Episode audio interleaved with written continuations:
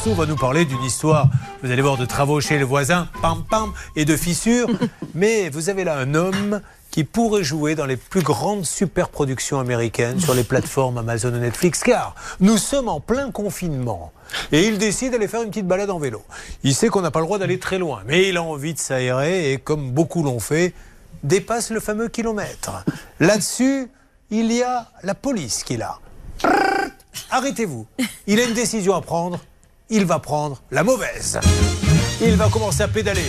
Les policiers se mettent à ses trousses. C'est à celui qui pédalera le plus vite dans les routes de Nazel-Négron. Ils étaient comment les policiers? Ah, ils étaient en voiture. Ah, oui. Donc alors comment s'est passée la poursuite?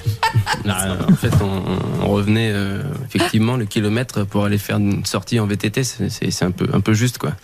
Donc un kilomètre, une heure, on a dit tant pis, on part avec nos attestations.